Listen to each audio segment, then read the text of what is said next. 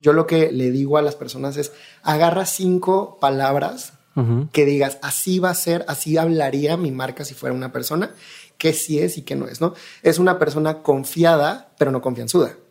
Es una persona muy bien hablada, muy elocuente, pero no usa términos que desconozcas para lucirse. O sea, esto la verdad es que es, un ejercicio súper divertido, pero que también te va a ayudar y, y, ahí vamos pasando a qué persona de la vida real, qué celebridad, qué artista, qué influencer, qué bla, cumple con esta personalidad y tono.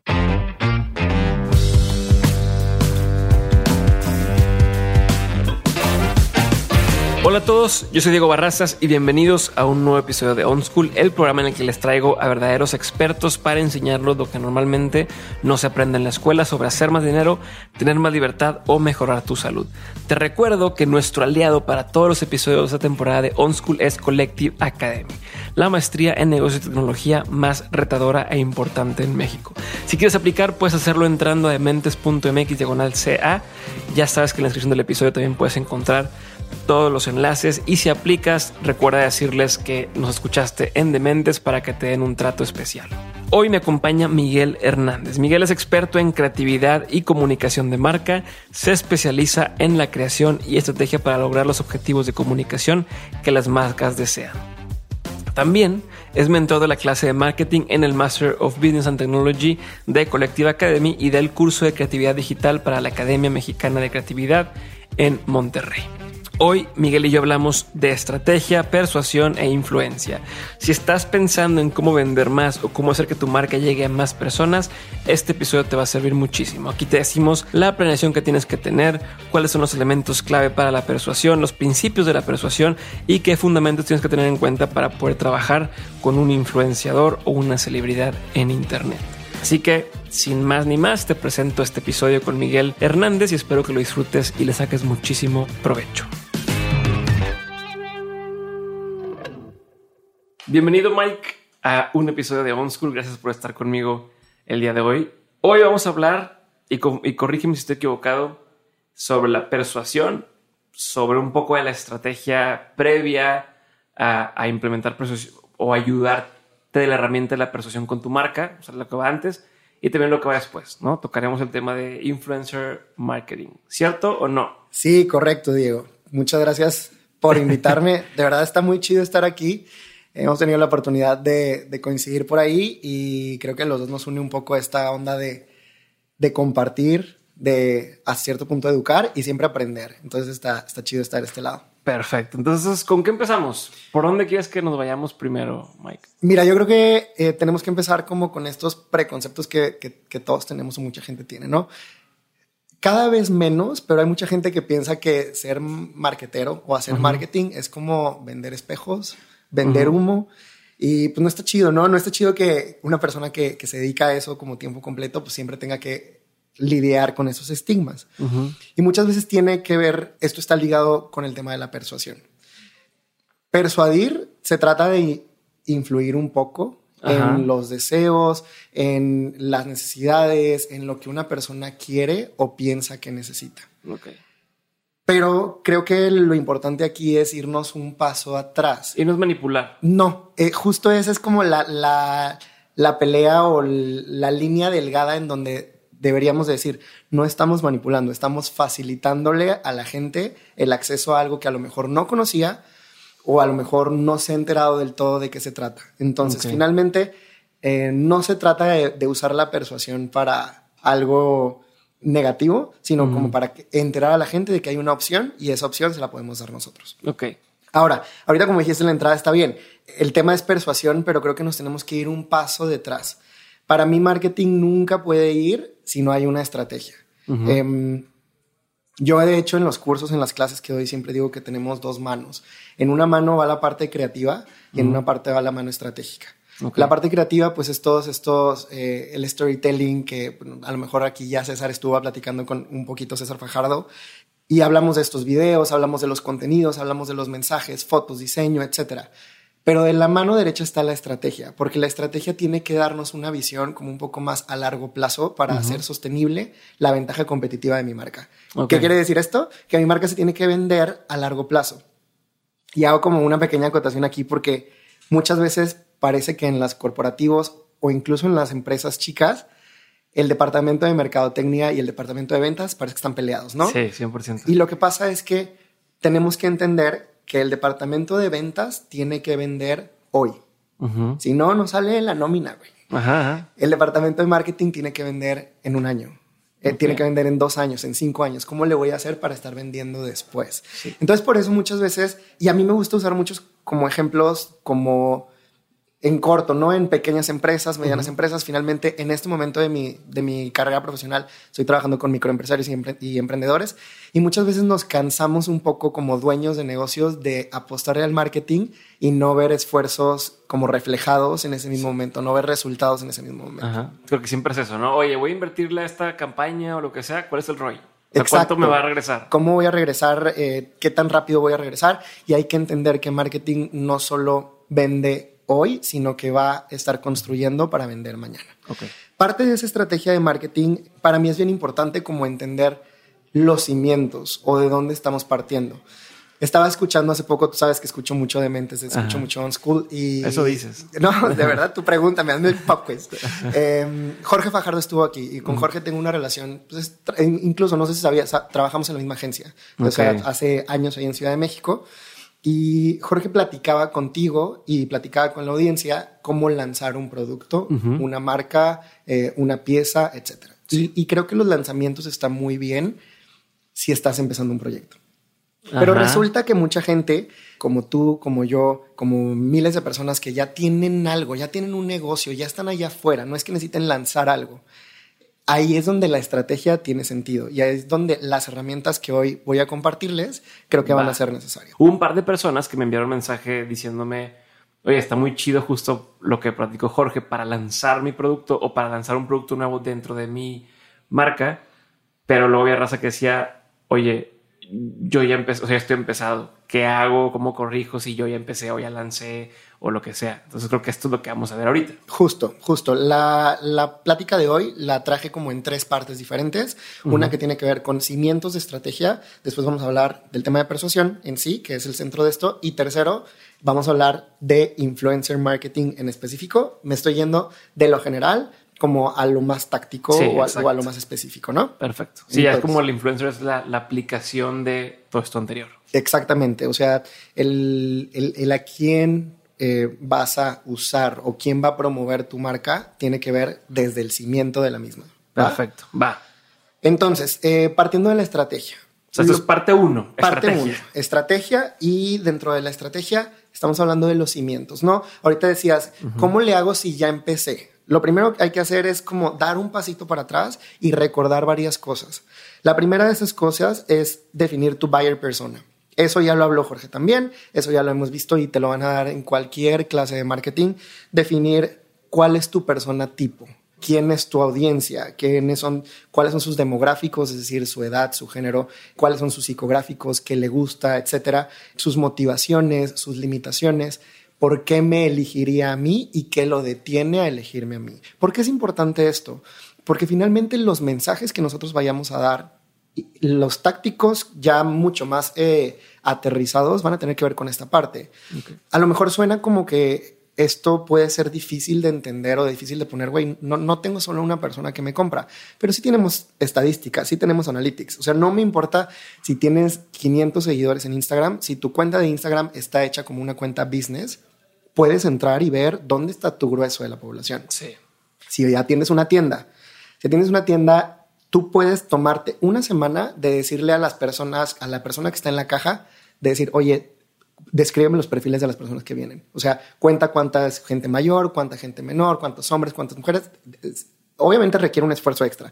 Todo lo que vamos a ver hoy requiere un esfuerzo extra. Sí, pero es la diferencia entre, entre hacerlo X o hacerlo chingón. Claro, porque a lo mejor, a lo mejor, y eso también, en, en un lanzamiento hay muchas suposiciones. En un lanzamiento tú puedes suponer que le estamos hablando a hombres de 30, millennials que quieren hacer un cambio como en su vida.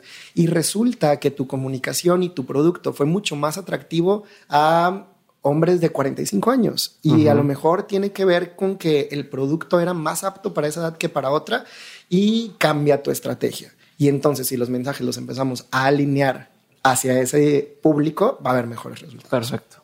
Ahora, Entonces, uno, buyer persona. uno, tu buyer persona. Dos, vamos a hablar de tu esencia de marca.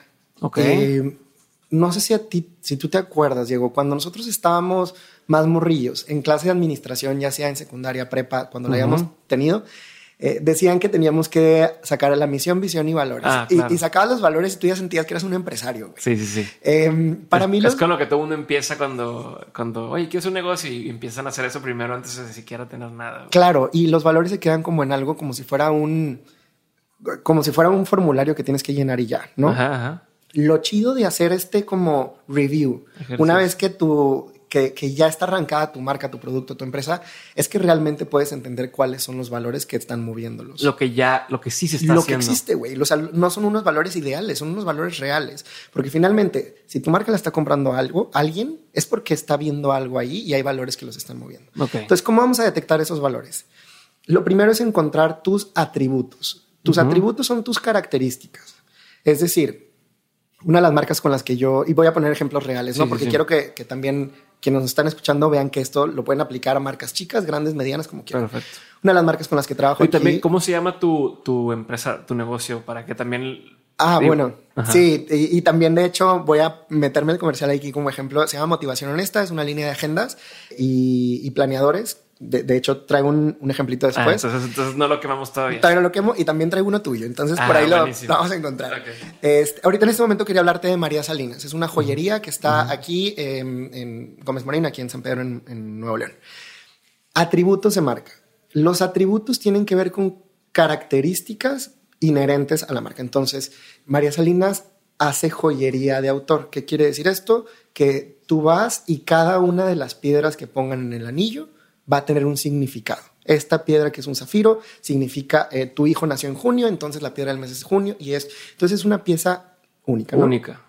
Entonces ese es un atributo real. ¿Por qué? Porque está pasando ese atributo se convierte en un beneficio. Es decir, la persona, tu buyer persona que vimos arriba, cómo se beneficia de, ese, eh, de esa característica.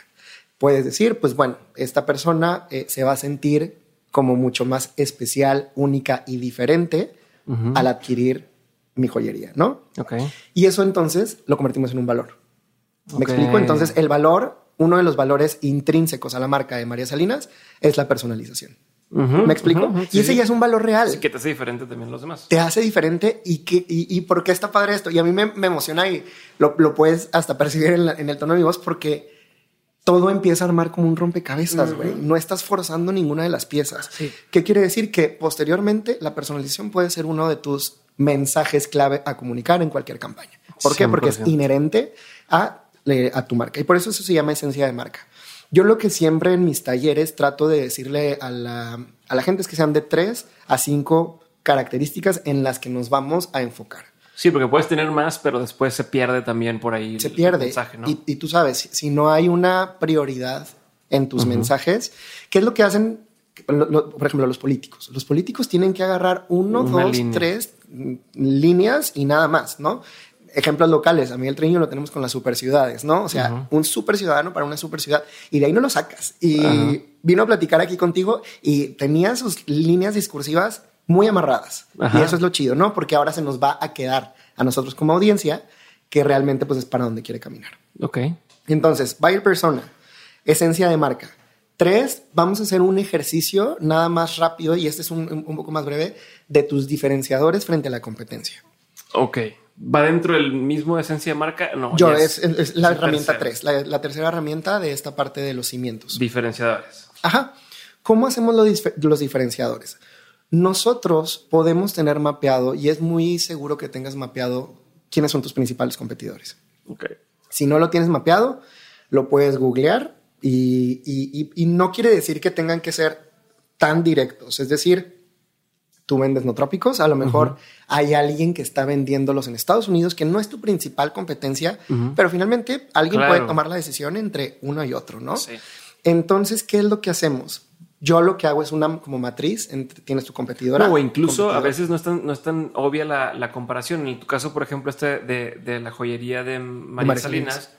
pues también, eh, le compite algún otro negocio que venda un regalito. O sea, si yo pensaba comprarle un detalle a alguien por su cumpleaños, entonces ya estoy compitiendo entre o lo compro María Salinas o compro una bolsa o compro claro. otra cosa que no tienen en teoría nada que ver, pero sigue compitiendo. Yo lo que haría en este, y, está muy bien por mencionarlo así, porque si yo tengo tres columnas, agarraría un competidor muy directo, o sea, prácticamente hacemos lo mismo, un competidor, digamos, lo que sería un poco más indirecto, como por ejemplo, si regresamos al tema de joyería de autor, joyería fina, el tema de bisutería, ¿no? Que es una, una joya como de fast fashion, es un competidor indirecto, pero pues dices, güey, a lo mejor prefiero gastar en eso y sé un competidor sorpresa o un competidor como el que acabas de decir, pues, güey, bolsas, ¿sabes? O sea, algo que no tenga que, que, ver tanto. Lo que hacemos es, en esta matriz, preguntarnos cómo se describe cada uno, qué nos está proyectando y qué estoy haciendo yo para distinguirme de él. Ok. Y esto, este ejercicio también está bien padre, güey, porque cuando lo hago con marcas chicas, Em, a veces se sienten, es que este competidor está muy cabrón, está por todos lados, todo el mundo lo conoce, es, está gigantesco. Ok, ¿cómo convierto eso, esa fortaleza en algo diferencial mío? Si eso es muy grande, lo más probable es que sea muy pesado. y, e, ese hecho de ser tan robusto haga que sea más lento o que su, o que su trato sea menos directo. Entonces, si su diferencial de esta persona es que es una estructura súper robusta. Mi diferencial es que yo te puedo dar un trato concierge, ¿sabes? Un trato personalizado uno a uno y lo agarramos como mi fortaleza. ¿Me explico? 100%. Yo eso hacía con la fotografía. Cuando, cuando hacía fotografía de bodas, yo decía, yo soy tu fotógrafo personal de bodas, ¿no? Entonces yo tengo la posibilidad de, oye, y pasaba, ¿sabes qué? Dale ride a mi hermano porque no sé qué, o ayúdame a llevar las flores porque tal. Y pues soy fotógrafo, pero al mismo tiempo te ayudaba con todo lo que necesitabas ese mismo día y esa era una diferencia que yo hacía. Y yo no te cobraba por horas. Yo, era, yo estoy contigo todo el día. Todo el día hasta que se acabe el evento, ahí estoy. Entonces era, obviamente cobrabas más, pero porque estabas ahí al 100%. y me comparaba con otros que te decían, yo te doy tantas fotos, te doy tantas horas, bla, bla, bla. Y, y no. Claro, y es que en un mundo tan hiper competido como en el que estamos, el, precio ya no es un diferencial. O sea, el precio nunca puede ser uno de tus valores ni puede ser uno de tus diferenciales. O sea, eh, tienes que ir por eso, por el extra y por lo que podemos hacer. Y aquí es donde te vas a empezar a, dar cuenta dentro de este rompecabezas que los valores van a empezar a alinearse con estos diferenciales. ¿Me explico? O sea, es como vamos formando nuestras ventajas competitivas. La siguiente herramienta, el 4 de esta parte de lucimientos, tiene que ver con este famoso y ya varias veces nombrado Golden Circle. También haciendo referencia a otro de tus capítulos, aquí estuvo también Juanjo Saldívar en, esta onda de, darle propósito a las marcas. Hay algo que platicamos mucho también en, Collective, donde también doy clases, el curso de marketing.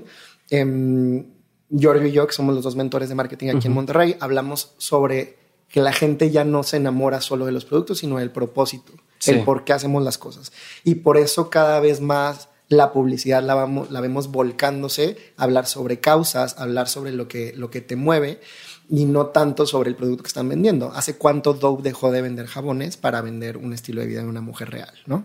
a ver, no es para quien no tiene el contexto, ¿qué es el Golden Circle? Para que sí, pues, estamos hablando de eso haga sentido. Claro, eh, el Golden Circle es la herramienta que te ayuda a alinear todos estos esfuerzos dirigidos al propósito. Digamos que si ustedes lo están viendo en un, en un, esquema, y como que ya les voy a pasar todos estos esquemas para que los puedan poner como, como recursos, al centro de tu esquema, digamos que es como un, círculo target, ¿no? Es como un target. Ajá, sí, sí. Tres eh, círculos, tres uno dentro del otro. El de mero en medio, el del centro, el core, es el why. El por qué haces lo que haces. Después está how, cómo lo haces. Y hasta afuera el what de qué es lo que haces. Hay un TED que ustedes pueden ver, el más famoso de todos, de, de sobre esta herramienta de Golden Circle, donde se habla de Apple, ¿no? Simon, de Simon, Sinek. Exacto habla sobre por qué Apple hace las cosas, pero pues bueno, si nosotros lo, lo hacemos hacia lo nuestro, hacia lo más chico, dentro de todos los diferenciales y los valores, ahí va a estar, ahí está, en las herramientas pasadas, va a estar nuestro propósito. ¿Por qué? Porque si regreso a María Salinas, ¿qué es lo que queremos? Que la mujer pueda contar una propia historia a través y, así, que, que, que, cada mujer pueda contar su propia historia, como lo hacemos a través de joyas personalizadas, a través de un servicio de concierge, a través de hablar. ¿Y qué es lo que vendes? Joyería. Me explico, pero al final no me importa el, el what. El what viene implícito dentro de, todo lo que no, Y incluso cuando tienes el por qué muy claro el qué, o sea, ese what puede ir variando, o sea, y adaptándose mientras tú vayas firme con tu por Claro, si, si mañana decidimos que vamos a una colaboración con tal marca y se, sacamos unos unas carteras que tienen ciertas incrustaciones de los diamantes que tienen, pues hace sentido porque con esa cartera la mujer va a poder contar una historia y se va a sentir más segura y 100%, misma, ¿no? Y bueno, terminando esta parte de los cimientos, esto es espérame, algo espérame, recapitulando. Cimientos, primero buyer persona, segundo la esencia de la marca.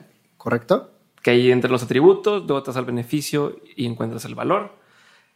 Tercero, los diferenciadores. Frente a los competidores. Frente a los competidores. Y vamos en el 4, que es el Golden Circle. Exacto, donde encuentras tu propósito. Ok. Sigue uno más. El último de estos es encontrar tu personalidad y tono. Okay. ¿A qué voy con esto? Desde que empezó a moverse este tema de redes sociales, empezó a moverse el ambiente digital, la gente tiene muchísima más cercanía con el tono de las marcas. Okay. Por ejemplo, no sé si han visto la cuenta de Netflix en Facebook o en Twitter. Es una cuenta que realmente tiene una voz. Es decir, no solamente escribe de ya salió nuestra nueva serie para que la veas. No, hace toda una historia e incluso tú te puedes dar cuenta del tono cuando contestan. Si tú dejas un comentario, es que me urge que salga tal temporada, no te van a contar, no te van a contestar ya pronto. Te van a poner un GIF de una de sus series y como si se estuviera riendo de ti y pues ya empiezas a ver que su, que su tono es divertido. incluso hay cuentas de Netflix para la, audiencia latina o hay, o sea, claro, afroamericanas, ah, para la gente que solo se quiere reír, para sí tienen tienen todo como muy pulverizado porque ellos quieren conectar mucho con audiencias. Y a lo que voy es hace sentido ese tono con todas las piezas pasadas de este rompecabezas. 100%. Hace sentido con a quién le están hablando, su buyer persona, hace sentido con su esencia de marca, hace sentido para diferenciarse con la competencia y con su propósito, que es el entretenimiento, como tú lo quieras, ¿no? Entonces, e, en este ejercicio de personalidad y tono, yo lo que le, digo a las personas es, agarra cinco palabras que digas, así va a ser, así hablaría mi marca si fuera una persona, y luego le pones el antónimo. Es decir, es una persona divertida, pero no eh, que se burla de ti. O sea, como que le pones ciertas restricciones, ¿no? A lo mejor no es el antónimo tan directo, pero es, eh, le pones ciertas cosas sí y no, que sí es y que no es, ¿no? Es una persona confiada, pero no confianzuda. Es una persona muy bien hablada, muy elocuente, pero no usa términos que desconozcas para lucirse. O sea, esto la verdad es que es, es un ejercicio súper divertido, pero que también te va a ayudar y, y ahí vamos pasando a qué persona de la vida real, qué celebridad, qué artista, qué influencer, qué bla, cumple con esta personalidad y tono. ¿Me explico? Si estás a, cierto punto escribiendo quién sería la cara. Ah, exacto. Si, si, la marca fuera una persona, ¿cómo, cómo es esa persona? Todo esto, ¿cómo tú qué haces? ¿Lo, escribes? ¿Tienes una hoja? Es, o sea, ¿cómo, cómo lo, tengo? ¿Cómo lo materializamos? Sí, exacto, güey normalmente este tipo de ejercicios se hacen en un formato de taller. Este taller eh, a veces necesitas un facilitador, como normalmente lo puedo hacer, a veces lo pueden hacer de forma interna. Pero ¿por qué un taller? Porque normalmente en una marca está involucrada más de una persona. Sí. Está, aunque sea la persona que está en caja, aunque sea la persona que graba, aunque sea la persona que sea, todos tienen una perspectiva de la marca diferente.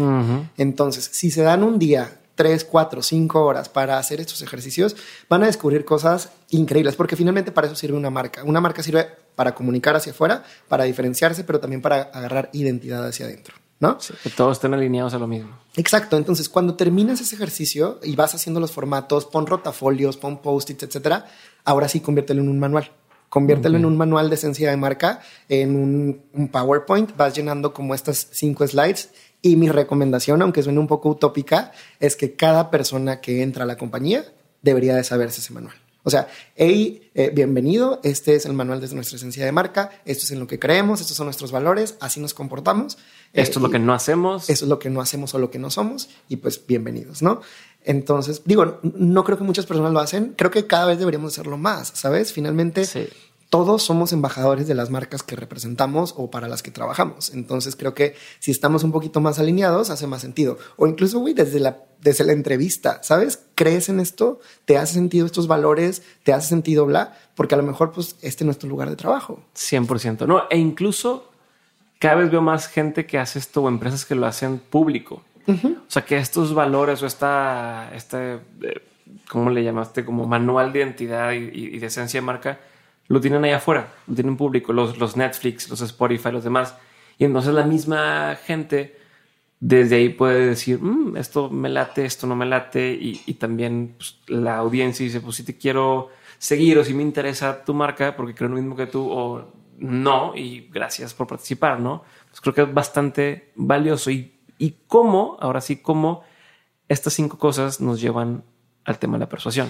Ok, lo que yo quiero es que en este momento, esto lo dejemos como un poquito en la repisa, porque vamos a juntar, esto digamos que es A, y ahorita vamos a hablar de persuasión B y el resultado C, vamos a juntar las dos cosas, ¿va? Entonces les pido que dejemos en la repisa esta parte de los cimientos de la marca, porque ahora vamos a hablar de entrada del tema de persuasión. Hay mucha gente que quiere empezar a vender, quiere empezar a vender lo que, está, lo, que tiene y no ha logrado o no ha descubierto cómo conectar con el consumidor. Entonces, quiero hablarte de teoría, o sea, esta es una teoría de, de un autor que se llama Robert Cialdini, y este es un, o sea, es un libro que escribí en el 2001. O sea, esto tiene 20 años, güey, pero no deja de ser vigente. Y de hecho, me da risa y lo veíamos en nuestras clases en Collective que sigue, o sea, parece que lo escribieron ayer por la vigencia que tiene todo el tema de influencer marketing, de los influenciadores, de cómo nosotros, con nuestra opinión, podemos hacer que alguien tome otra decisión, ¿no? Perfecto. Cialdini lo que hace es que junta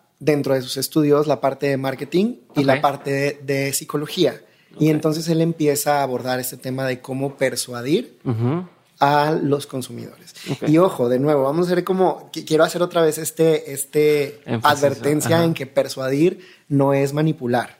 Y está bien que entremos en este debate y está bien que entremos a reflexionar nosotros como personas que estamos en el mundo de las marcas si es válido o no válido hacer ese tipo de cosas. Entonces, por eso te los quiero manipular. Manipular tiene más que ver con esconder información o, ¿sabes? Como no te digo toda la sopa para que, pues, te empine. Diste completamente en el clavo porque para allá vamos a caminar. Este, pero vámonos por partes. Entonces, Chaldini lo que propone son seis principios para, la, para la persuasión. Es decir, cómo puedes persuadir de seis formas diferentes a las personas. Y es algo que está tan como innato a nuestra naturaleza que vas a decir y pues vas a decir, claro, güey. O sea, claro, todas vas a decir, claro que sí, claro que sí, claro que sí, porque las vivimos y porque muchas veces las hacemos. Pero si las hacemos de una forma consciente, a lo mejor podemos tener mejores resultados, ¿no? Entonces, el primero de nuestros seis principios de la, de la persuasión es justo la reciprocidad, reciprocity. Es decir, a la gente le gusta como, como regresarte lo que hiciste tú por ellos, ¿no? Eh, es darle a la gente lo que le gusta que lo, que le gustaría recibir. Perdón que te interrumpa, desde que leí ese, es lo de Hare Krishna, platica él donde te dan en un aeropuerto, te dan una flor y luego ya te quieren envolver en todo lo demás. Y desde que vi eso, se cuenta que no sé, ya, ya soy inmune a eso, ya no, ya no me dejo de, oye, te, te, doy tal cosa y luego escúchame y dona y es de, no, gracias. Bueno, y ahorita dices, ya no me dejo, pero hay ejemplos en donde sí nos seguimos dejando, güey. o sea, por ejemplo, Costco cuando vas a un supermercado como Costco, en donde si tú vas un domingo a Costco, puede que ya te evites irte a comer después por todas las pruebas, las muestras gratis que ahí tienes. Entonces, realmente, sin, sin pensarlo mucho, es hasta un principio de reciprocidad, porque agarras una muestra gratis, agarras la segunda y al que si quisieras agarrar la tercera porque te gusta un chorro, ya te lo llevas. Ya sea porque te da pena con la señorita o por lo que quieras, pero pues me dieron algo, siento que a veces puedo dar algo a cambio, ¿no? O al menos haces ahí como el interesante, pues, ¿y, cuánto cuesta? sí, sí, sí, Ah, mira, oye, ven y le dice a alguien más que venga para que lo pruebe, ¿no? Pero pues bueno, ahí se cumple un principio de reciprocidad porque te sientes como un poquito en deuda. Ok, entonces el principio de reciprocidad, te interrumpí, lo que dice es... A la gente le gusta como pagarte de vuelta cuando haces algo bueno por ellos. Ok. Entonces, el principio 2 se llama commitment and consistency, es decir, como, como compromiso y consistencia. A la gente que como que deja público su gusto por algo, es más difícil que lo bajes de ese tren. O sea, si, lo, si de alguna forma lo externa, es más difícil que deje tu producto. Y aquí te traigo a ti de, ejemplo con Nutrox. ok. Ah, es, es, bien inteligente lo que me parece que están haciendo con Nutrox, sobre todo con la parte de los reviews, ¿no? Sabemos, y aquí va a entrar dentro de otro de los, dentro de, lo, dentro de los principios también entra esta parte de si veo que a alguien le gustó, alguien real, alguien es, es, es mucho más fácil que a mí me vaya a gustar. Pero por otra parte, también está conectando con la audiencia que ya te compró alguna vez. Es decir, como esas personas se animaron a dejar un review público, aunque tú los hayas estimulado con un código, con lo que sea, no me importa. Pero al momento del que ellos ya dejaron eso, es más probable que te compren otra vez. O, que, o, al menos que no se vayan con un competidor. Porque ya quedó plasmado de alguna forma em, el compromiso. El compromiso, claro. Y digo, yo sé que esto a lo mejor no lo pensaron. No, de hecho no lo había pensado, pero, pero make sense, ¿no? O sea, claro. Y, y por eso eh, muchas no, yo veces... Lo, yo lo veo conmigo. Cuando ya dije, no, es que esta marca está chingona, aunque no lo haya puesto en, en, una cosa física, pero que le haya dicho varias personas, yo, yo quiero esto. Claro. Pues como que a cierto punto no te quieres echar para atrás. Claro. Entonces ya, ya tienes ese voto a favor y lo vuelves a usar y a la gente le sigues diciendo que te sigue gustando. No claro. No, no, no, hace todo el sentido porque me imagino que también te está pasando al encontrar o negociar con qué patrocinadores vas a estar en esto. O sea, definitivamente no entrarías con Hey Banco si, si no fuera la opción para ti. 100%. Exacto. Sí. Y, tiene que ver con, con que nosotros nos queremos sentir como íntegros con nosotros mismos, ¿no? Claro. Entonces, ahí está esta parte que es commitment and consistency. Muy bien. El tercero de los principios es liking. Em, a la gente le gusta la gente que le gusta a la que le gusta. ¿Me explico? A ver. Em, la gente encuentra similaridades y trata como, y va un poquito como en esta onda también del, del reciprocity, pero cuando a alguien tú le dices, hey, es que me caes súper bien, estás increíble, bla, bla, bla, ah, etcétera. Me caes como esta parte, me caes mejor. O sea, a la gente le cae bien la gente a la que le cae bien. Sí, es como cuando, como cuando te dicen, oye, ve esa persona, te, te gusta o andarías con esa persona. No, y te dicen, es que le gustas. Ah, bueno, y, sí. ya se pone interesante la cosa, ¿no? Es eso. Justo el, el autor usa, usa un ejemplo de aquellos tiempos de hace 20 años, que es una Tupperware Party. Tupperware es eh, uno de los, de los sistemas como de venta no, no multinivel en el, en el en sentido negativo, sino en esta onda de, pues tú tienes como células de negocio, ¿no? Entonces, ellos institucionalizaron este tema que se llaman Tupperware Parties. ¿Qué significa? Es una anfitriona que invita a 10 amigas a su cafecito y les hace las... Ya abrió las puertas de su casa. Y al abrir las puertas de su casa también les, oye, qué padre que viniste, cómo va tu familia, eh, gracias por, o sea, como que en esta onda de, pues ya me invitó, me está diciendo cosas lindas, me está enseñando eso, pues también se lo voy a comprar, ¿no? Por eso te digo, está un poquito ligado también a la parte de reciprocity, pero tiene que ver más con esta onda de siempre hacer protagonista al, al, posible comprador. Ok. Otro, otro ejemplo, eh, estaba hablando con, con, mi novio hace poquito y veíamos, por ejemplo, Ben Frank, esta línea de, lentes, yo tengo, me gustan y están teniendo diferentes puntos de venta, además de, de la venta en línea, ¿no? En estos puntos de venta está muy chistoso porque la gente que te atiende no deja de echarte flores, güey. O sea, te pones unos lentes no, y se, te ven se te ven padrísimos, están increíbles estos. Te pones otro, no, no, no, no, no. O sea, esos están más chidos.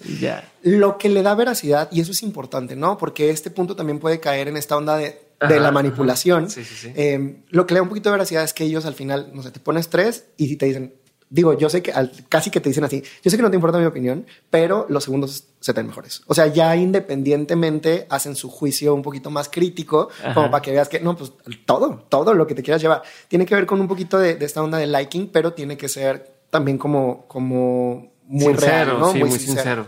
Ok, perfecto. Entonces, a ver, llevamos de persuasión.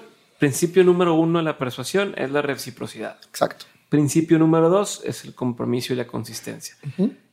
Principio número tres es el, el, liking, el, hacer que la persona que está comprando se sienta querido, apreciado o gustado. Exacto. Ok. Muy bien. El cuatro se llama authority, autoridad.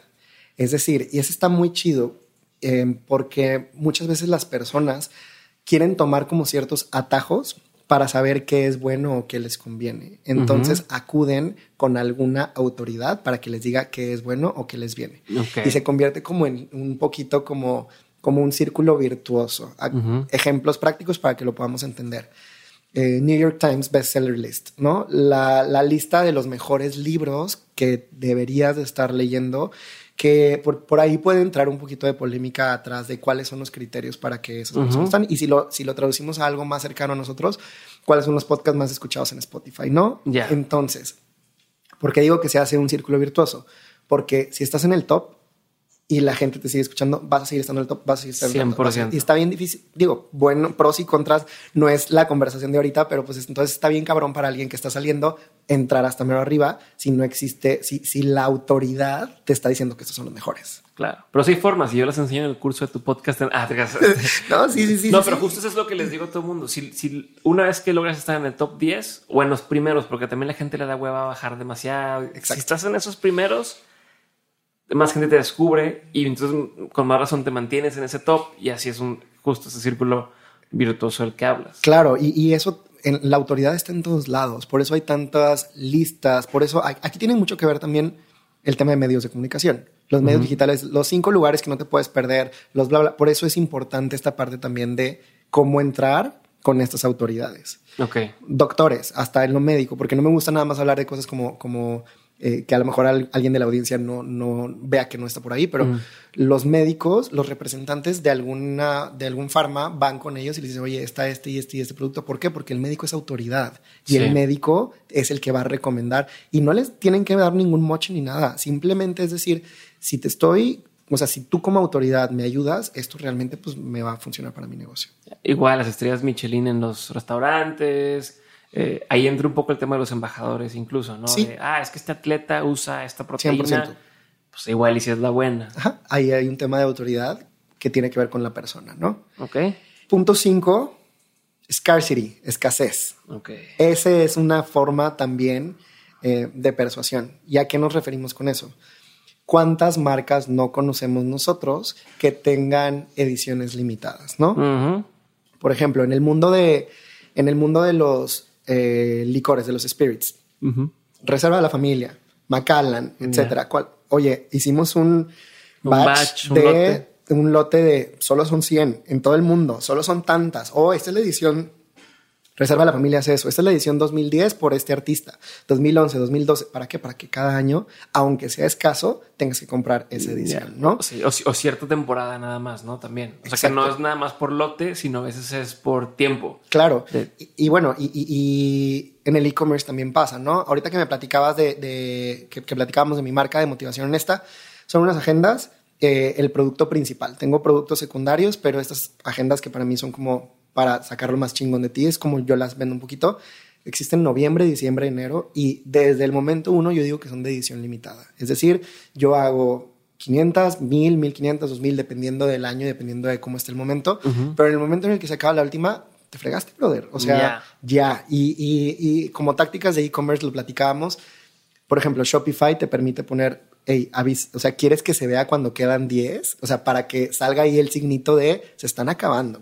y esa es una, una técnica de persuasión de, de Scarcity, porque si no la compras ahorita, es probable que te la ganen. Sí, 100%. Ok. Y vamos al último. Ok, entonces reciprocidad, compromiso y consistencia, eh, liking, autoridad, escasez y el sexto principio. El sexto principio con el que vamos a conectar a la última parte de, de hoy es social proof, prueba social. Social proof, ¿qué significa? La gente común le gusta ver evidencias de gente común o de gente que se parece a ellos. Entonces, lo que platicábamos ahorita de Nutrox, por una parte, pues sí es commitment para el que lo escribió, pero es social proof para la gente que está leyéndolo. Sí, que si yo preguntan, oye, a ver, y quiero saber a qué más gente le, le funcionó o no. Ajá. Y entonces ven ahí los... Es más, me ha tocado ver que gente que yo conozco, o sea, bueno, de ellos lo he escuchado, donde le preguntan, oye, me contactó, hace cuenta, fulanito por separado. O sea, como que vieron que tal persona puso un review.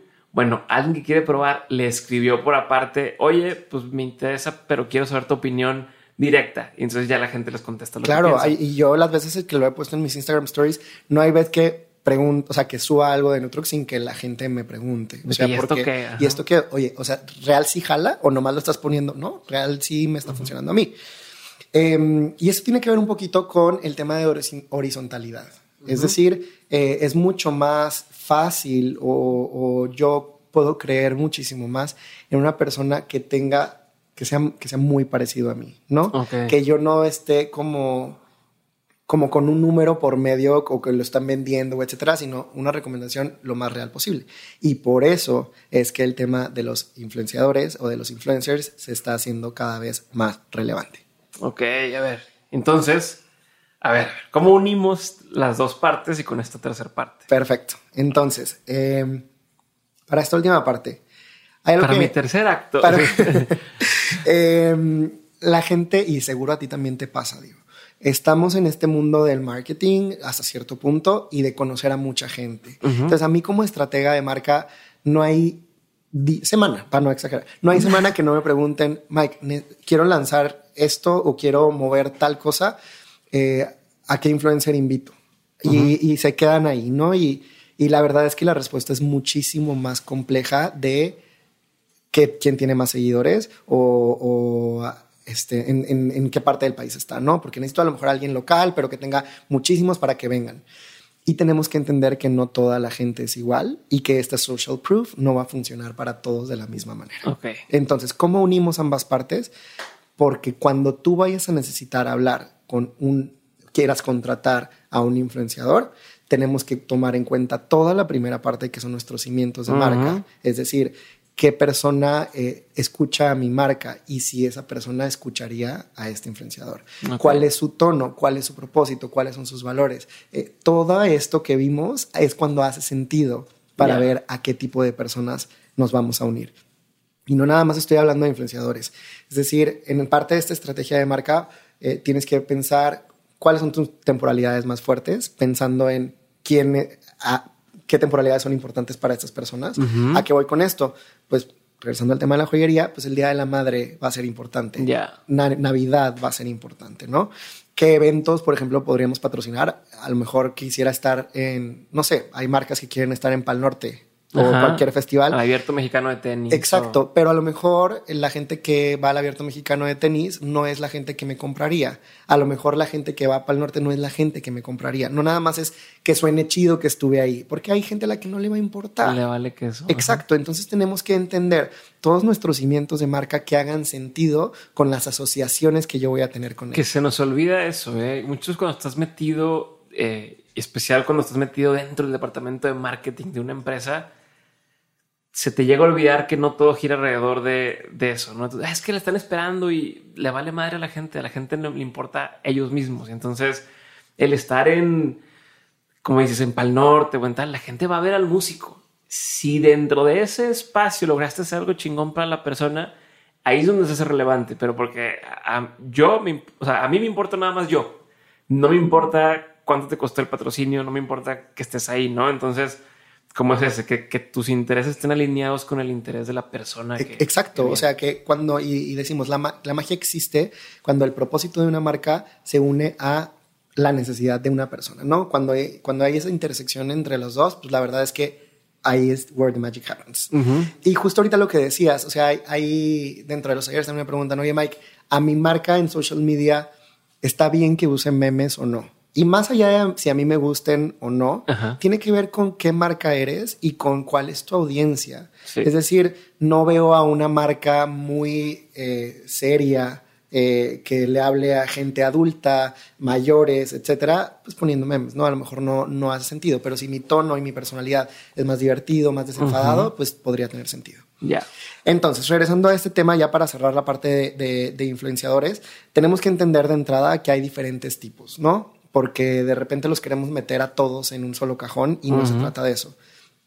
Hay celebridades, que las celebridades me van a dar, nosotros le llamamos reach, alcance, ¿no? Queremos que más gente se, que más gente las conozca. ¿Por qué? Porque una celebridad finalmente en México, para la base de la pirámide socioeconómica e incluso para niveles un, un poquito más arriba, siguen siendo las figuras que más confianza le dan. ¿Por qué? Porque las vieron en tele desde que estaban chiquitos. Entonces una celebridad va a seguir siendo relevante. ¿Qué va a pasar? Que la gente a lo mejor que tiene un poco más de conciencia en cómo funciona este mundo de, del marketing, etcétera, pues a lo mejor no les va a creer, ¿no? O a lo mejor esas figuras ya dejaron de ser relevantes para ellos, ¿no? La gente a lo mejor que nos está escuchando, nuestras figuras relevantes en cuestión de celebridades tienen que ver con aquellas que aparezcan en Netflix, con aquellas que aparezcan, eh, que se tengan en HBO. Autores de libros que nos gustan. Ah, bueno, ahí quiero moverme un poquito más porque celebridad sí es muy mediático. Ah, ok.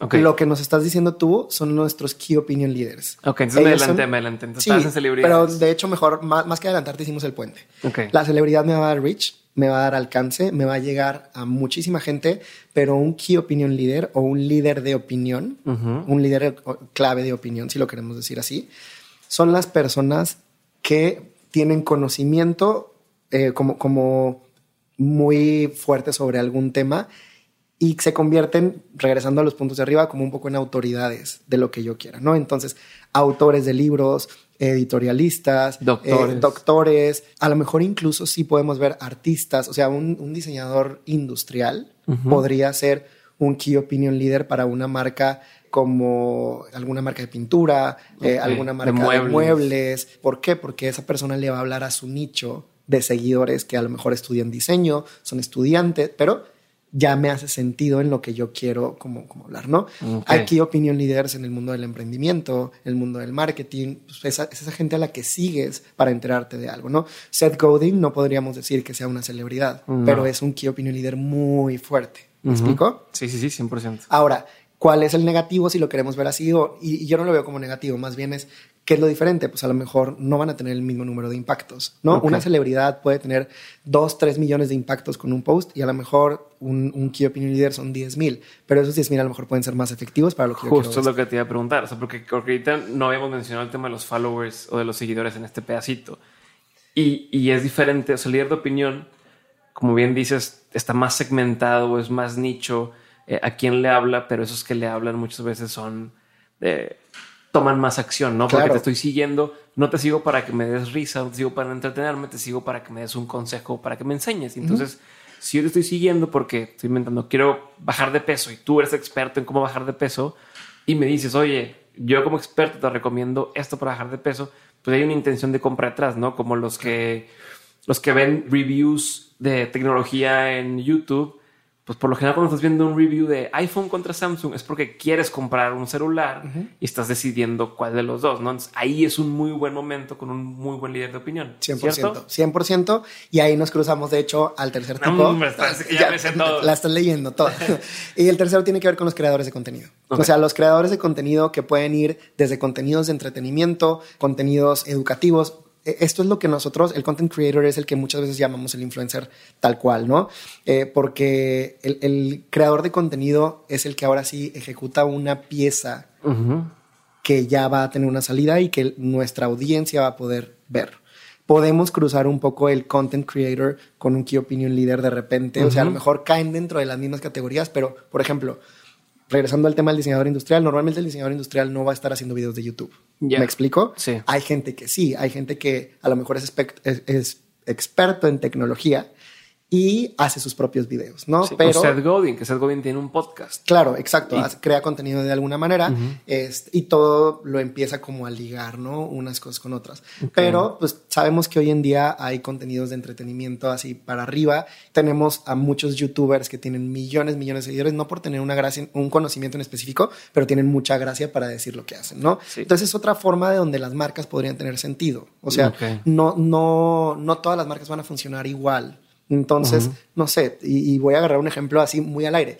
Eh, chetos, unas, unas papitas, de, unas frituras de sabritas de toda la vida, pues a lo mejor no le hace sentido un key opinion leader que te diga en la parte nutricional porque vas a salir perdiendo, ¿no? Donde hace sentido es en la parte de entretenimiento con un youtuber especializado para chavitos de 13, 14, de 12, 14 años que puede ser la audiencia para esa marca. Ok. Entonces tiene sentido. Yo, le agregaría una, no sé, sé que no, no se trata de que lo que yo diga, pero yo he visto un perfil más que no sé si lo has notado, que es como el de edecan slash modelo. O sea, como el tema de influencers que te mencionabas, pues, se divide en, estos dos también, en el creador de contenido y en el edecan modelo, que por lo general no salen diciendo nada, simplemente suben fotos de ellos mismos, este, posando o viéndose bonitos y demás. No, digo, Mira, no sé, lo he notado. No, y claro que lo he notado y, y- y creo que no lo traía en la lista porque no creo que sea efectivo. Y, Ah, y qué bueno que exacto. lo estás, qué bueno que lo traes a la, a la mesa porque de eso se trata. Porque definitivamente, antes de empezar el- el- a grabar ahorita, platicábamos de hacia dónde va esto, ¿no? Y hacia dónde va esto es, esto se tiene que convertir y se tiene que profesionalizar, ¿no? Ujú. ¿Qué es lo que pasa con la EDECAN, con el modelo, con todo esto? Hay de dos. Una es que ellos se profesionalicen y empiecen a certificarse y empiecen a hacer cosas, no sé, a lo mejor ahorita nada más EDECAN, pero toma una maestría. Digo, de ¿no? decaen entre comillas. Sí, claro, ¿no? Claro. A lo que vas es- Porque van a, a nomás a estar parados ahí a que los vean. Claro, y a lo mejor lo que va a tener que es agarrar un nicho y a lo mejor decir, de este es el, el, el mío y tengo credenciales para hablarle a ese nicho. La otra es que las marcas se van a dar cuenta que esas conversiones no les están, o sea, no, no están funcionando y van a empezar a dejar de apostarle a ese tipo de figuras. Ok. ¿Me explico? Es, o sea, finalmente o, o avanzas como un creador de contenido o te haces líder de opinión en algún tema en específico o las marcas van a dejar de confiar en ti porque a lo mejor en este momento en el que esto es joven hasta cierto punto y no tenemos unas métricas tan claras, a lo mejor ahorita es fácil que tú puedas caer como marca. Es que cada foto de él tiene 12 mil likes y todo y lo contratas, pero a los tres meses de contratarlo, te vas a dar cuenta que no está funcionando de nada, que sus cuentas a lo mejor están infladas o que sus seguidores solamente están buscando foto, están buscando verlo y no le importa nada de lo que me puede ofrecer. Sí. No, porque también la- el otro error, creo yo, y, y lo mencionaste, pero quiero hacer énfasis, es, por ejemplo, oye, este influenciador le habla a chavos de 17 años, 16 años, y tu producto lo vendes en línea, entonces requieres una tarjeta de crédito y no tienen tarjeta de crédito para comprar, entonces de ahí estamos fuera de... Y, y- ¿No? y justo lo que acabas de decir es, es cómo vas armando la estrategia, porque finalmente tienes tus cimientos, vamos a empezar a entender esta, esta audiencia en qué medios está, dónde la está viendo, cuál es su journey, es decir, dónde empieza, qué es lo que hace día a día, a qué tiene acceso, a quién ve, en qué eventos está, y así es como lo vas construyendo. Y digo, la verdad es que me gustaría alargarme y dar todo el curso de 12 sesiones de Ajá. Collective en- en- hablando de estrategia, pero creo que esos son los cimientos en donde podemos empezar a construir. ¿Cómo? Digo, y, y quiero, quiero hacer un par de preguntas antes. ¿Cómo le hago para, hablando del tema de influenciadores, para saber, más allá de, de esta como onda que traigo yo en la cabeza, ¿no? De, ah, pues se me figura que este ya, ya hice mi, mi, parte de, las bases, ya entendí el tema de la persuasión es relevante.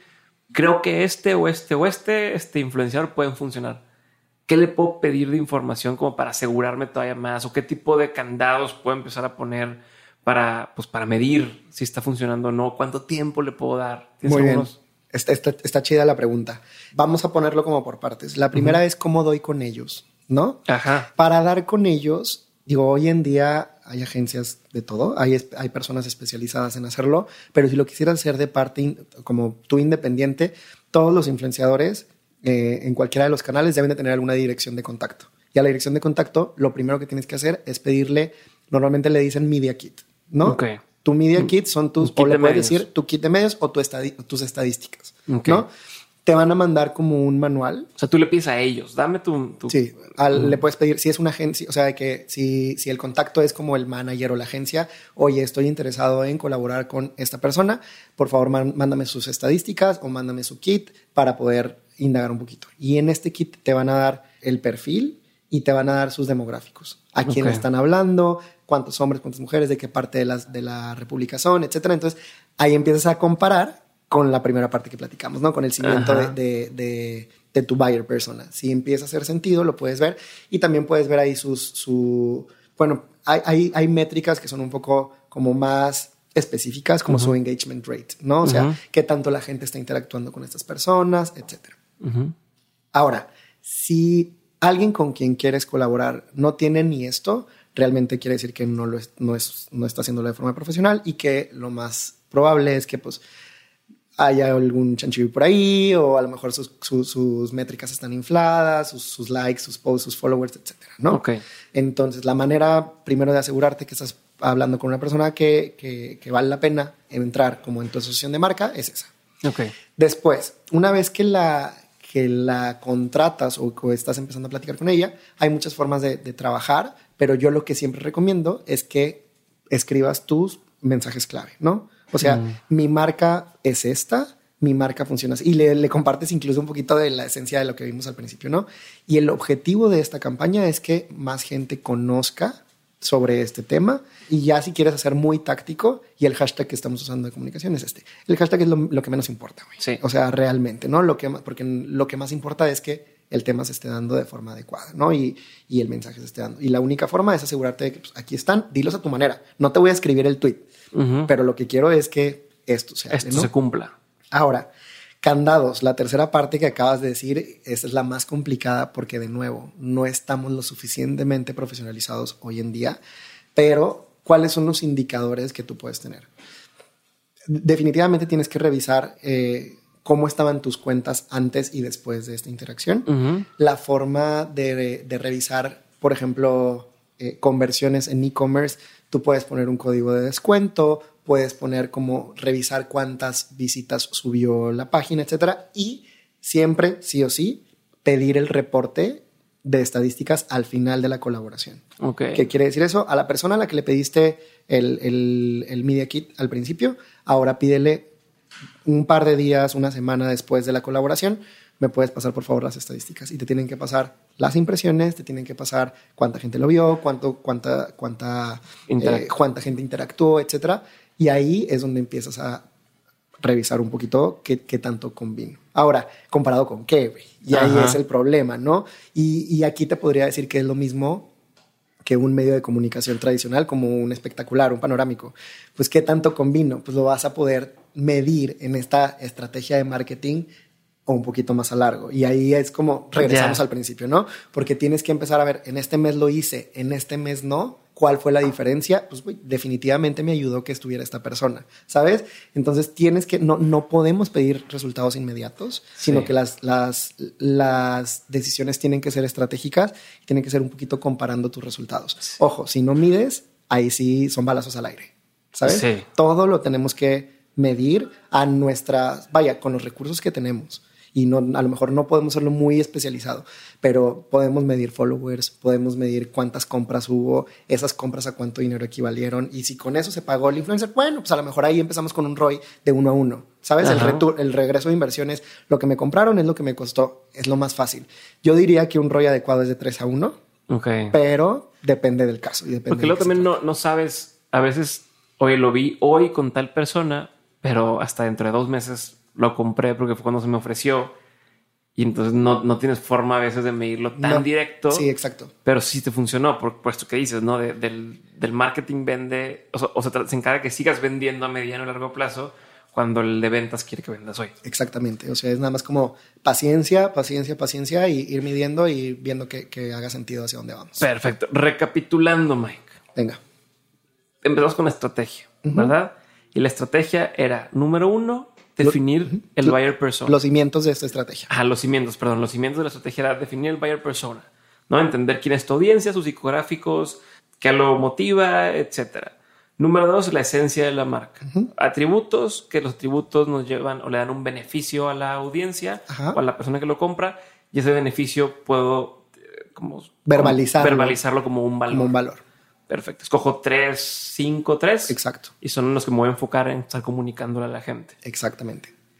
Número tres, encuentro mis diferenciadores contra o frente a los competidores. Exacto. Que a lo mejor puede ser uno muy directo, uno un poco indirecto y otro que sea como más aspiracional o más sorpresivo o diferente. ¿no? Ok, pero entonces también hago un- una lista o ubico quiénes son mis competidores para también estar al pendiente de qué están haciendo. Y lo importante de ese ejercicio es al final decir qué hago diferente o mejor que esta persona, ¿no? O sea, que este competidor.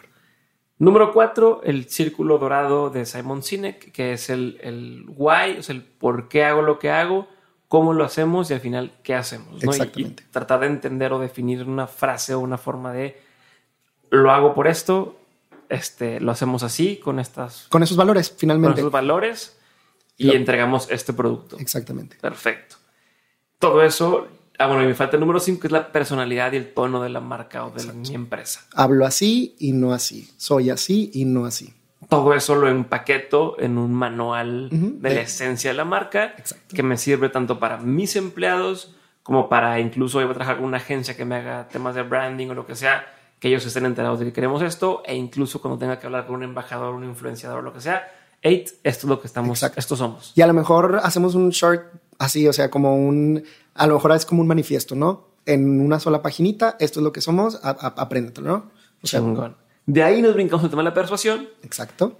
Que encontramos que existen seis principios para persuadir o de la persuasión según Robert Cialdini. Exactamente. Que dicen que el número uno es el principio de la reciprocidad. Si alguien es bueno conmigo o si alguien me da algo, voy a tener la tendencia a querer regresarle algo. ¿Cierto? Correcto. Número dos, el, el, principio del compromiso y la consistencia. Si yo públicamente dije soy fan de Dementes, difícilmente después puedo decir no soy fan y aparte me hace que lo siga queriendo consumir. ¿Cierto? Cierto. Tercero, liking. Si le gusto a esta persona o marca o empresa, probablemente a mí también me va a gustar, ¿no? Entonces, si me tratan bonito, yo los trato bonito de vuelta. Número cuatro, autoridad. Este era. El, referencias como los top list, como el charts, etcétera, como de si lo veo ahí, es más fácil que me guste a mí. Es, como un atajo. Ok. Número cinco, la escasez. Si siento que hay poco de o que se va a acabar pronto, me voy a hacer algo al respecto. Voy a comprar o voy a asistir o voy lo que sea, ¿cierto? Sí. Que lo hacen muy bien, por ejemplo, en el concierto este, en el Festival de Pal Norte. No manches. Donde dicen boleto tempranero, boleto, o sea, lo hacen por fases, pero hacen que todo el mundo quiera Güey, Te juro que mi boleto, por estar formado durante el primer día y todo, me salió más caro que lo, que está ahorita, ¿sabes? Exacto. O sea, porque, pues sí, es, es una estrategia de escasez. Buenísimo. Y número seis, social proof, que en español se puede decir como... Pues como prueba social, testimonios, comprobación, comprobación social. Social. Sí. O sea, sí veo que mucha gente lo está usando, que mucha gente lo compra, que mucha gente lo, lo, promueve. Probablemente sea más, más cierto o, me haga a mí querer comprarlo que si no veo a nadie usando ese producto o esa marca o esa cosa. Cierto. Cierto. Entonces tenemos los básicos o las bases, tenemos los principios de persuasión y esto los podemos combinar. Para hacer mi estrategia. Para, para armar mi estrategia y dentro de esa estrategia una de las avenidas puede ser utilizar o apoyarme con influenciadores. Correcto. Que dentro de los influenciadores creamos que hay varios tipos. La celebridad, que es el que me da mayor alcance. Yes. Tengo, pues, es más fácil que más gente me vea por el perfil de la persona. Luego tenemos los líderes de opinión, que son expertos en cierto tema en específico, pero por lo general tienen audiencias más reducidas, pero más de nicho, pero son muchos de lo mismo tipo de audiencia, ¿cierto? Tercero es el creador de contenidos, el que se encarga de, o que, o que crea, eh, ya sea piezas de entretenimiento, piezas informativas o lo que sea, pero constantemente está publicando información y puede alinearse muy bien a mi marco, ¿no? Y puede combinar un poquito el, el celebridad con el líder de opinión. Exacto. Exacto. Y bueno, yo agregué uno ahí que es el de dedicar modelo que no nos funciona tanto para realmente meterlo en nuestra estrategia, ¿no? Porque es simplemente alguien que está ahí dando la cara, pero no que, que, que entretenga o que informe o que sea un líder de opinión o que la gente lo quiera ver. ¿Estamos? 100%. Y por último mencionaste ya trabajando con influenciadores, algunas cosas que hay que tomar en cuenta, que es los mensajes, hay que pedirles un media kit que nos diga eh, demográficos, sus estadísticas. estadísticas, etcétera. Nosotros les damos a ellos los mensajes clave, el objetivo de la campaña, duración, etcétera. Y nos pedimos al final un reporte. Y bueno, hay un candado también que mencionaba, será el eh, agregar algo a la campaña que nos asegure o poder medir si está funcionando o no, ya sea un código de descuento o un enlace especial, como lo hacían en sección amarilla, que te decían, eh, ese es el teléfono que te estoy dando en el que viene sección amarilla y es tu teléfono normal. Sí. ¿Cuál suena más? Claro. Y entonces puedes comparar. Hasta en, hasta en Google Ads así pasa, ¿no? O sea, tienes como tu landing para medir con cuál mensaje clave fue como pudieron llegar mejor. Exacto. Entonces, sí, le puedes dar un enlace especial también. Un enlace especial, un código de descuento, eh, checas cómo se vieron, comportaron las ventas, las visitas, etcétera. Y el último es pedirles el reporte. Cierto. Cierto todo lo que dijiste. Chinga, aprendí. Hoy aprendí todo esto. no, qué bueno. Entonces, con esto. ¿Qué nos está faltando? Nos falta algo de tomar en cuenta ahorita. Yo sé que esto es un tema larguísimo y podemos extenderlo más, pero ¿qué, qué valdría la pena seguir mencionando? Y si no, ¿qué recursos puede la gente que está escuchando ahorita clavarse o puede em, consultar para seguir aprendiendo estos temas? Pues van las dos cosas.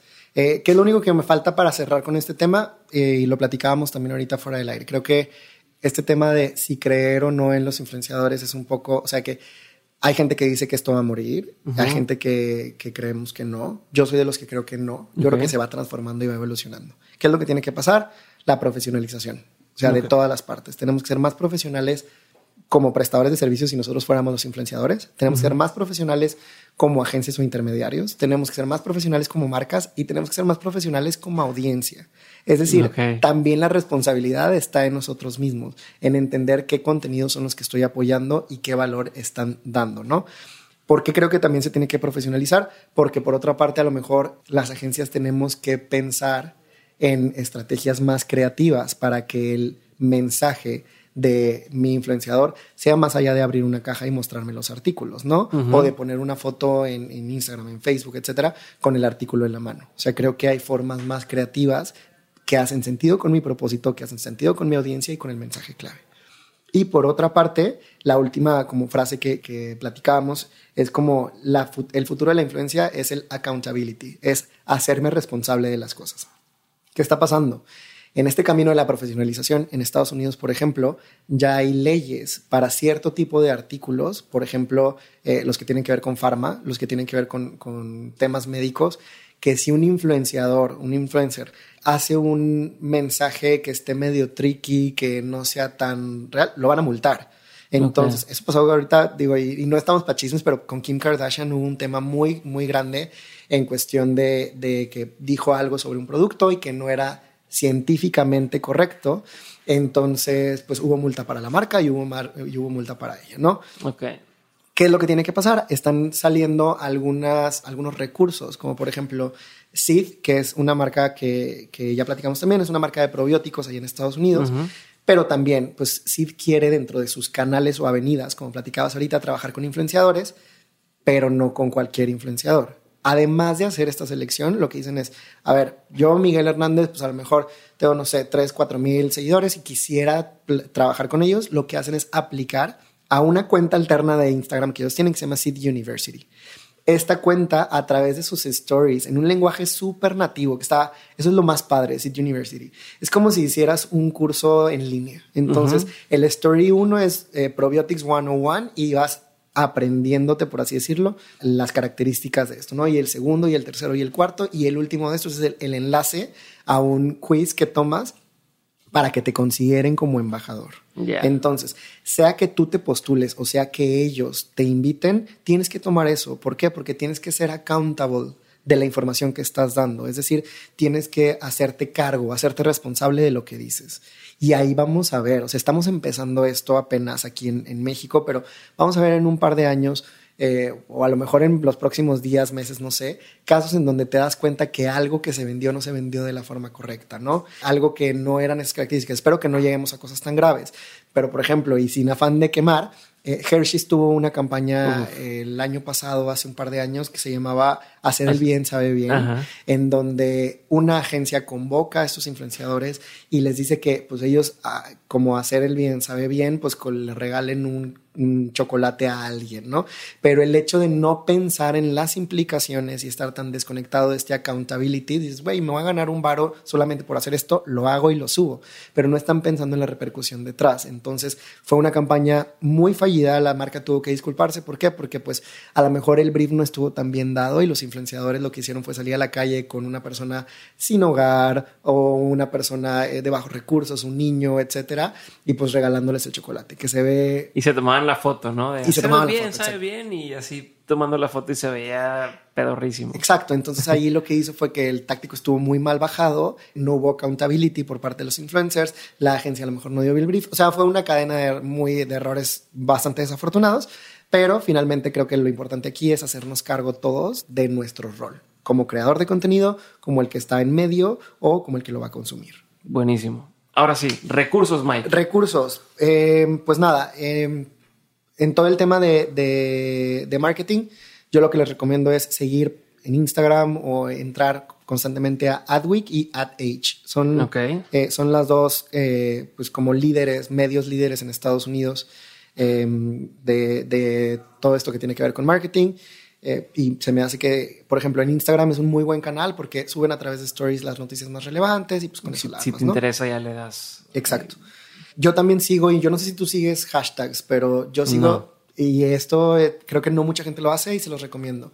Entren a Instagram, sigan hashtag branding, hashtag advertising, y creo que vas a empezar a inspirarte sobre lo que está pasando en otras partes del mundo en cuestión de, de Em, diseño, en cuestión de, marcas, en cuestión de marketing, etcétera. Eso está muy chido y creo que es un hack que no mucha gente hace. Así En cuestión de podcast, es. Nomás para saber cómo sigo esos hashtags. Literal, en vez de.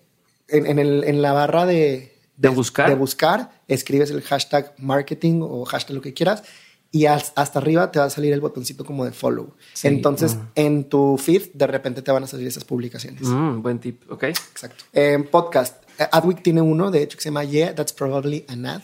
Y eh, es un podcast semanal en donde hablan eh, desde, desde el Super Bowl hasta política, hasta medios, porque al final todo es un ad. Em, y bueno, en, en, cuestión general, ya dejando un, un, poco de lado todo esto, yo lo que creo es que siempre debemos de estar enterados de lo que está pasando en el mundo. Es decir, si quieres pescar nuevos influencers, si quieres entender a la audiencia, tienes que saber qué está pasando hoy. O sea, desde la serie de Netflix mexicana que salió este fin de semana pasado, que se llama Desenfrenadas, porque seguramente las cuatro protagonistas mañana van a ser tus siguientes influencers y líderes de opinión, pues hasta lo que está pasando en Estados Unidos con series como Euforia, que te están demostrando cómo son las futuras generaciones. O sea, yo sí soy, y tú sabes, Diego, yo soy de así de pop culture cañón, pero ¿por qué? Porque ahí es donde está lo que la audiencia está buscando. ¿Cómo seguimos tu podcast? Aprovechando el, ah, el... Maratoneamos, maratoneamos. Hablo, digo, no, no habíamos hablado mucho de esto porque va más desde el tema del entretenimiento, pero pues ya salió a colación. maratoneamos. Maratoneamos. ¿Qué es el nombre? No, maratoneamos porque. Según yo era maratoneando. No, es, sí, nosotros maratoneamos. Chingón. Es decir, encuentran en, en, Spotify, en cualquier plataforma maratoneamos y motivación honesta son tus. Mis marcas, tus, mis bebés. Tus marcas. Ok. ¿Qué más de pues ya, si, quieres termino con los libros. Este, Tú dime todos los que traigas. Sí, pues yo creo que con, con esto lo hacemos porque, bueno, la verdad es que yo veo todo en línea, pero sí traje tres que para mí son importantes en cuestión como de las bases, ¿no?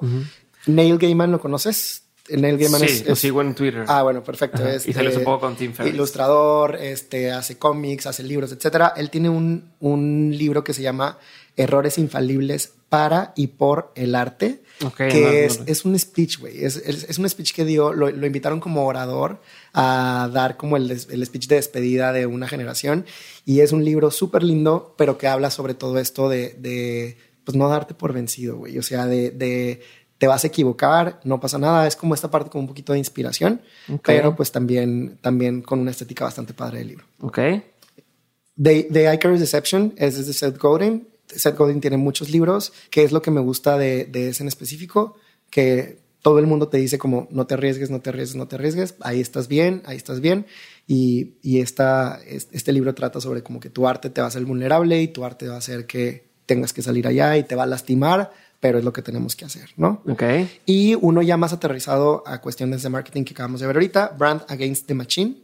Ese, ¿ya lo leíste? ¿Te sonreíste? No, por, porque, por el... Por el nombre, está padre, Por el nombre, como la banda, sí, que, es Rise Against the Machine. Sí, de hecho, este libro, algunos ya te han recomendado a ti como, como el, el de...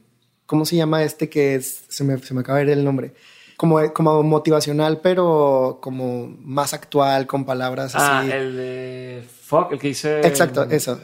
The, the, subtle art. the subtle art of not giving a fuck. el bueno, arte sutil de que no te valga madre, no sé cómo lo trabajar. Por lo que ha pegado ese libro es porque el lenguaje está muy aterrizado, muy actual y es como cualquier otro libro de autoayuda, pero con es lo mismo, pero exacto, empaquetado diferente. Justo este libro es, es, eso. O sea, Brand Against the Machine es como marketing 101, cómo funcionan las marcas, pero con un, con un lenguaje como mucho más directo y mucho más millennial si lo queremos ver así. Entonces, creo que eso ayuda a que la gente pueda entenderlo un poco mejor. Perfecto. Yo veo que tienes un par de series ahí que no dijiste ahorita. Quiero saber cuáles son las series que recomiendas. ¿Te, eh, te, arrepentiste o qué? No, no, pero dije, ya, ya fueron muchos. No, estoy, estoy dejándole.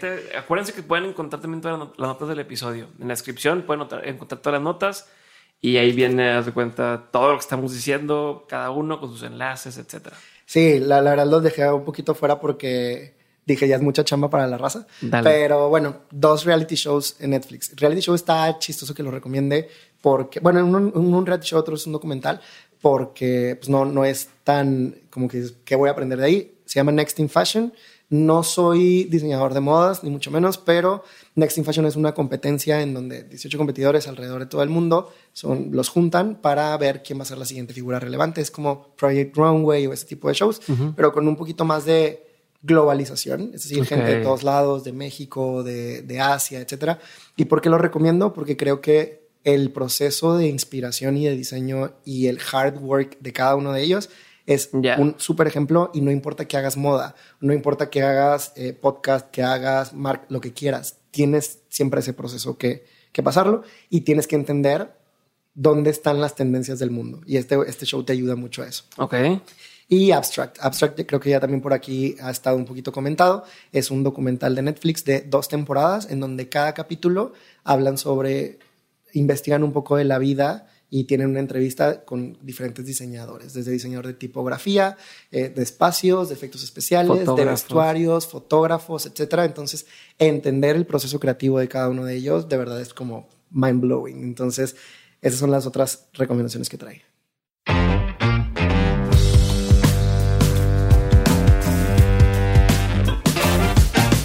Espero que te haya gustado este episodio con Miguel. Gracias por haber escuchado y te recuerdo que puedes revisar las notas del episodio en dementes.mx y también todos los cursos que tenemos en OnSchool entrando a dementes.mx diagonal cursos.